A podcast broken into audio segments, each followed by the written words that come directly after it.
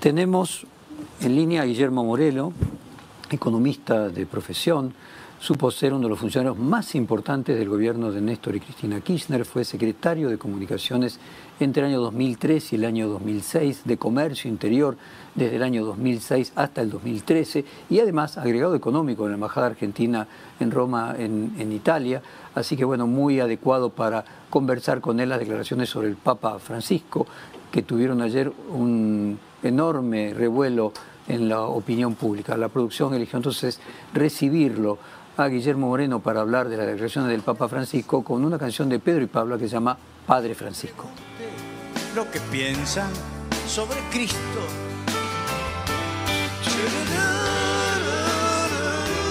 Tienen otra preocupación.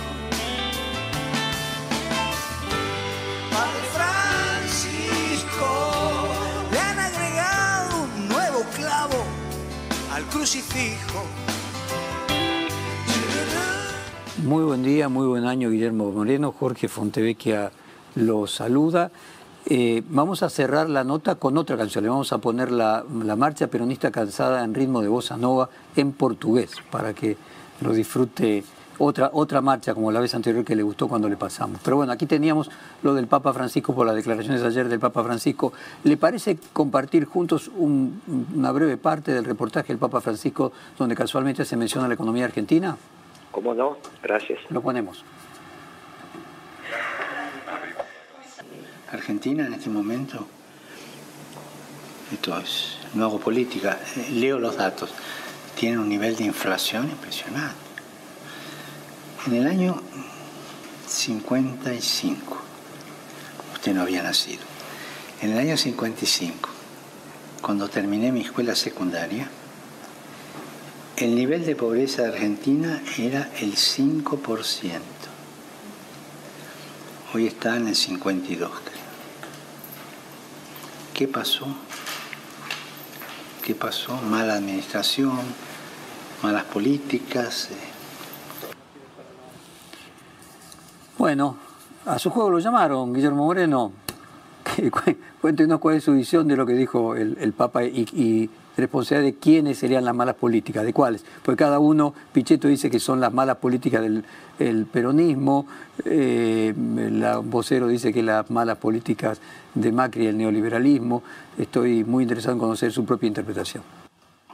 Mire, primero, está hablando sobre la Argentina uno de los tres, cuatro podríamos decir, pero yo digo tres hombres más importante de este momento. La mesa de Occidente ampliada, la mesa chica de Occidente que excluye a Xi Jinping, que excluye a China, son Putin, volverá a ser Trump y sin duda es el Papa. Entonces, primero tenemos que prestarle mucha atención porque uno tiende a decir, bueno, el Papa nació en Flores, yo tuve, tuve la comunión con él, sí, yo hablaba con él, no, pero yo lo vi en la cancha de San Lorenzo. Y entonces... Perdóneme, Guillermo, hay una frase que se dice que nadie es premio Nobel para su mujer en calzoncillos. Ahí está. En el caso del Papa, esa, esa frase sería... Pero convengamos que el sentido es ese que estamos uh -huh. diciendo. Eh, no es profeta en su tierra, sería... Pero la adecuada. Pero no importa, se entendió y la suya es mucho más gráfica. Y entonces tendemos a subestimar. Entonces, una vocera de, de, un presidente se le ocurre decir, bueno, el Papa quiso, el Papa dijo lo que dijo, está perfectamente informado, entiende todo, sabe todo, y cuando el mundo se ordena, lo llaman a él. Por eso digo, en la mesa chica de Occidente, obviamente hay una silla disputada, que es la de Estados Unidos, no disputada en el sentido que no esté, sino quién se sienta. Se sentaba Trump, ahora se, sienta Biden y seguramente se va a volver a sentar Trump. La de Rusia no hay duda, se sienta Putin, y el Papa se sienta como guía espiritual de la humanidad. No hay nadie, no hay ninguna religión que no diga eh, el Papa es el que se tiene que sentar ahí. Y ese Papa es nuestro, y por lo tanto cuando habla de la Argentina habla con un conocimiento sustantivo, un conocimiento supino. Lo que está diciendo el Papa es exactamente así, es exactamente así. Eh, critica a Alberto Fernández, critica a las políticas neoliberales de Macri, de las dictaduras, de Menem. ¿A quién critica? Mire, él está diciendo, poniendo una fecha cuando él termina la escuela secundaria, yo le diría que incluso hubo momentos que la pobreza fue menor. Cuando fue el Cordobazo, el sí, Cordobazo... 1974 usted tiene ahí 4% de pobres. Ahí está. En el Cordobazo estábamos en un 2-3%. ¿Por qué no son exactas esas cifras? Porque no se medía la pobreza. En el campo, Se medían las necesidades básicas insatisfechas. La pobreza es una medición en Argentina que empieza como decisión política con Alfonsín. Y la primera vez que se mide es con Menem, con la metodología de Alfonsín. Usted, usted sabe cómo son los radicales. Entonces, Alfonsín tomó la decisión política y hasta que pudieron hacer la primera medición ya no estaba más Alfonsín. En ese equipo estaban todos los técnicos que estaban en el INDEC y contratados por afuera también, como corresponde, los expertos que había sobre población en aquel momento, pero bueno, los radicales son así, usted lo sabe, demoran y bueno, la primera medición la hizo Menem.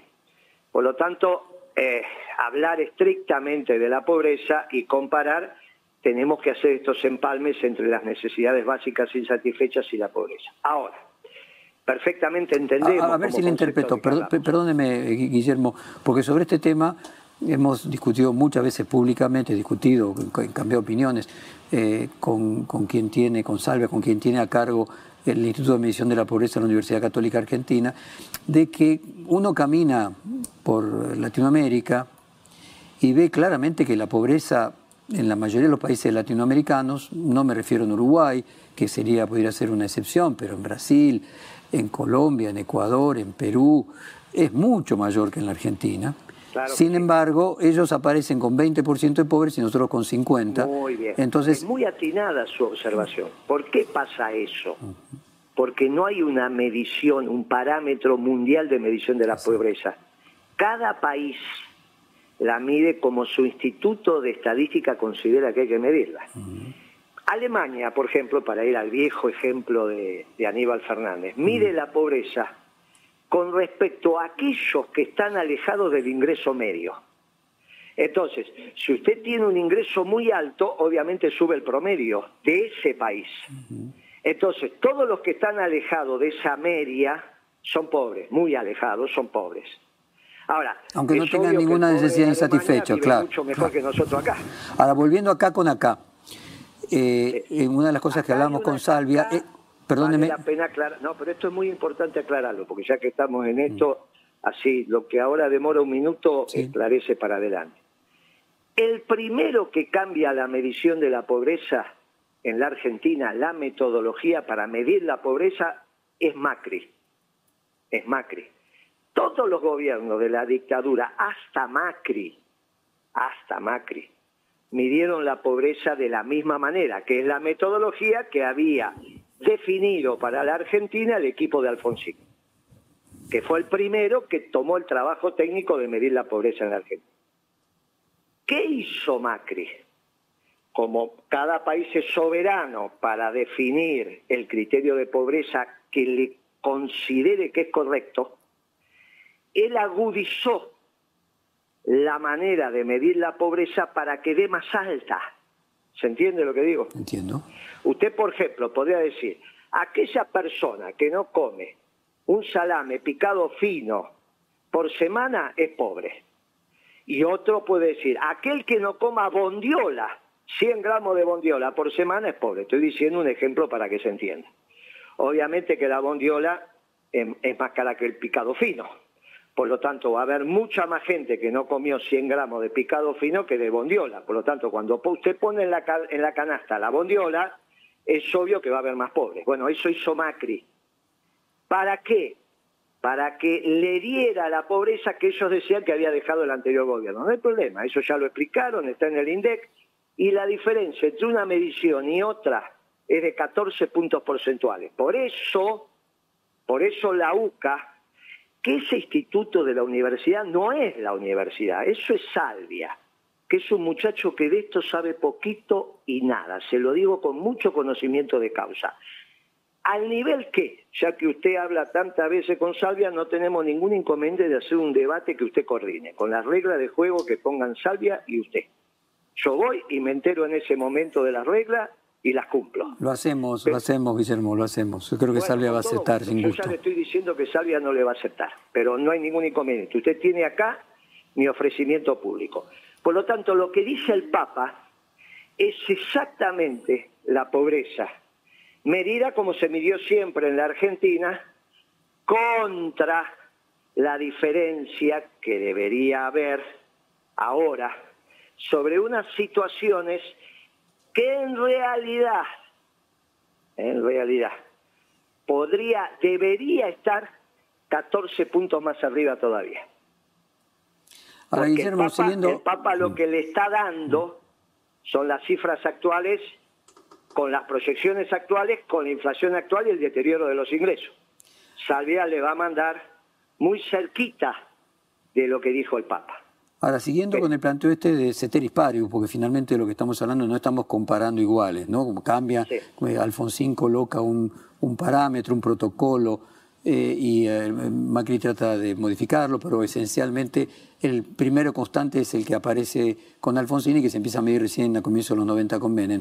Cuando uno habla de 1974 con 4% de pobres, bueno, las estadísticas del 74 y las de hoy no son comparables, es a lo que íbamos, por lo mismo que usted acaba de exponer, pero además una de las cosas que aparece como por lo menos plausible es que en el 74 el conurbano bonaerense era un tercio del actual. Y parte de la población que hoy integra el conurbano bonaerense vino de lugares donde no se medía la pobreza, del interior, del campo, eh, y se medía la pobreza solamente en las grandes ciudades. Entonces, simplemente lo que pueda estar sucediendo, no simplemente, uno de los elementos que pueda estar sucediendo también, es la visibilización de una pobreza que no estaba medida. No, no, no, no, no, discúlpeme que lo corrija. Por favor. obviamente que la encuesta permanente de hogares se hace en los aglomerados en los grandes aglomerados. Se hace en todo el país, en los grandes Pero en los grandes aglomerados, claro. Claro. Pero después se reexpande al total de la población. O sea, si bien la muestra se hace sobre los circuitos urbanos, después se respande. Y, y, esa expansión, en realidad, como metodológicamente está bien hecha, no trae, ni, no trae mayores dificultades. Lo que le quiero decir es, mire, en realidad lo que usted, lo que nosotros estamos diciendo ahora es, en estas, en esto, no son comparables porque Macri cambió la metodología, si no sería perfectamente comparable. Pero obviamente lo que está diciendo el Papa es que con la inflación de julio para acá, usted tiene el tercer trimestre, ahora le va a salir el cuarto trimestre, con la inflación que hubo, el deterioro de los ingresos, jubilados, pensionados, y el hallazgo, la singularidad, que por primera vez en la Argentina un hombre trabaja y es pobre. Eso violenta el salario mínimo vital y móvil, incluso en la dictadura.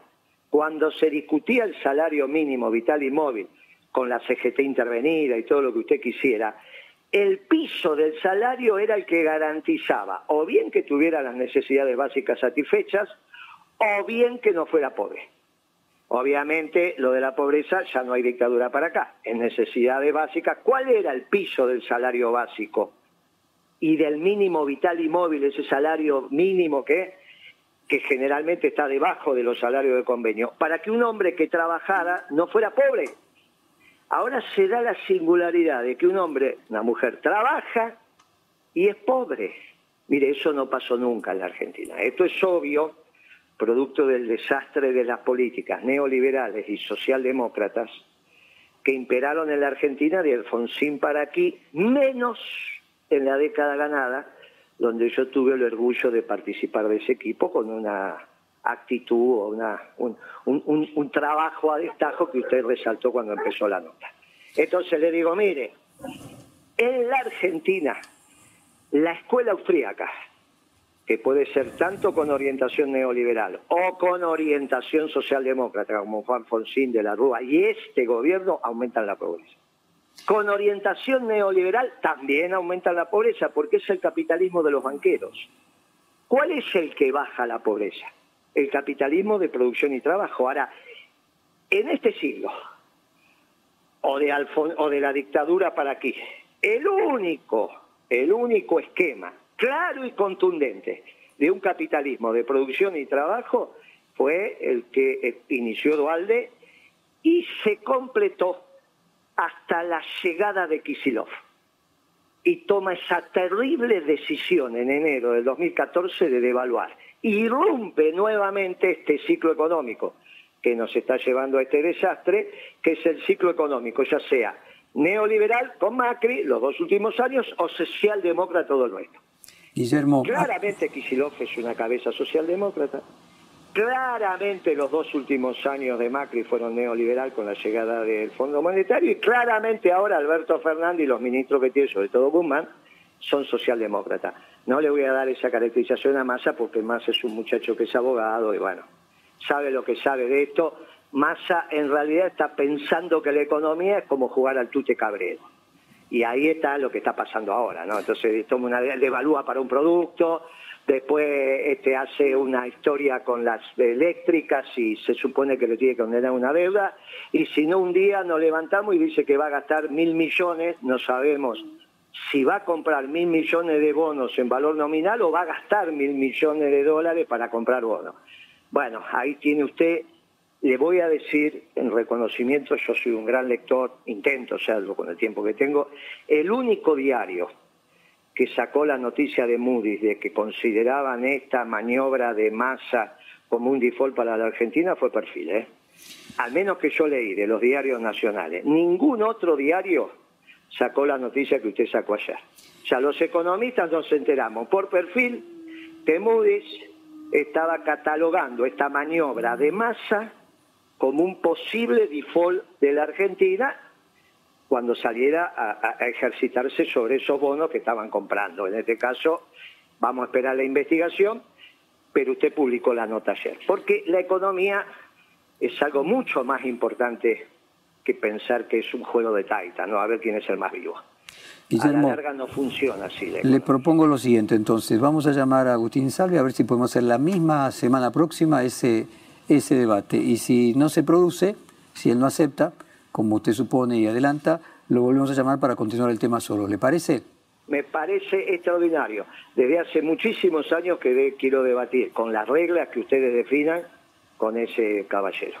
Vamos, me encantaría, me encantaría hacerlo, así que cuente conmigo y con mi equipo. Vamos a alegrarle la mañana entonces y le vamos a hacer pero eso no solo, escúcheme Jorge, no solo me alegra, sino que yo le fue al primero que le dije que la misión del peronista es peronizar el mundo. Y usted me lo está confirmando, es extraordinario. Hasta un próximo encuentro, Guillermo. Muchas gracias. Hasta luego, gracias. Todos unidos triunfaremos y como siempre daremos